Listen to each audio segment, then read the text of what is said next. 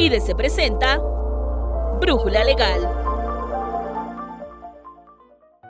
Lo que estás por escuchar es una recreación de nuestra famada sección La Empresa Consulta. Seleccionamos y respondimos algunas inquietudes y dudas que tienen nuestros suscriptores y que nos hacen llegar a nuestro servicio de consultoría.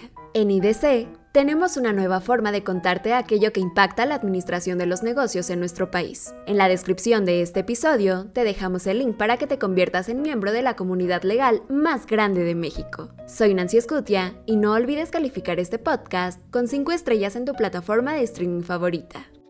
Soy una persona física con actividad empresarial. Obtuve una sentencia de nulidad lisa y llana de un crédito fiscal que la autoridad había garantizado con el embargo de mis cuentas bancarias. Tiene varios meses que logré la resolución favorable en juicio y la autoridad no ha destrabado mi cuenta. Ya acudí varias veces a las oficinas del SAT e hice una solicitud por escrito y no he obtenido respuesta. ¿Debo acudir directamente ante la CNBB para que la liberen? ¿Qué me recomiendan hacer en este caso?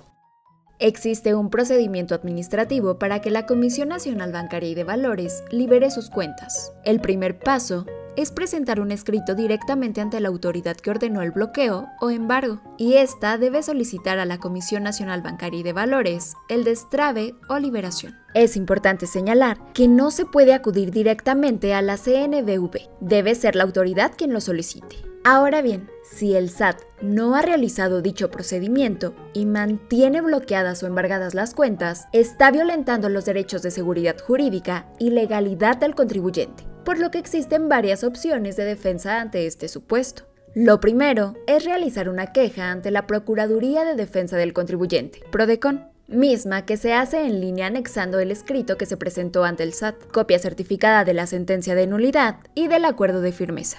Es un trámite muy eficaz, resuelven rápido y desbloquean las cuentas. La segunda es el juicio de amparo por omisión. Este se presenta ante los juzgados de distrito en materia administrativa. Debe cumplir con todos los requisitos de la ley de amparo. La tercera es la queja ante el Tribunal Federal de Justicia Administrativa por incumplimiento de sentencia.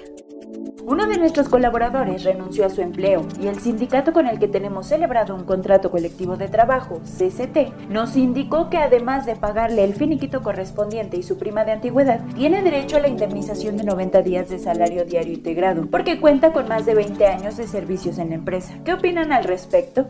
Ni la Ley Federal del Trabajo ni ninguna otra disposición prevé que el patrón esté obligado a pagar la indemnización de tres meses prevista en el numeral 123, apartado A, fracción 22, de la Constitución Política de los Estados Unidos Mexicanos, a los trabajadores que terminen voluntariamente la relación laboral y que hubiesen cumplido más de 20 años laborando en la empresa. Dicho concepto procede cuando un empleador despide injustificadamente a un subordinado o bien, éste solicita la rescisión del contrato de trabajo sin responsabilidad para él, según los artículos 48, 50 y 52 de la LFT.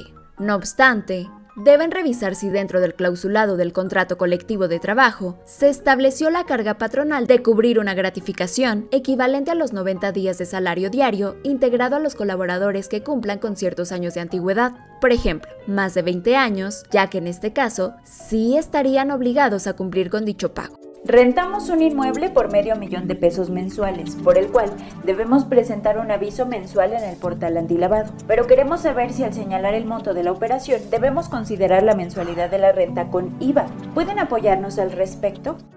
No, de conformidad con el artículo 6 del Reglamento de la Ley Federal para la Prevención e Identificación de Operaciones con Recursos de Procedencia Ilícita, para determinar el monto o valor de los actos u operaciones vulnerables a que se refiere el numeral 17 de la ley, no deberán considerarse las contribuciones y demás accesorios. En consecuencia, el monto de la operación a capturar en el aviso correspondiente no deberá incluir el IVA.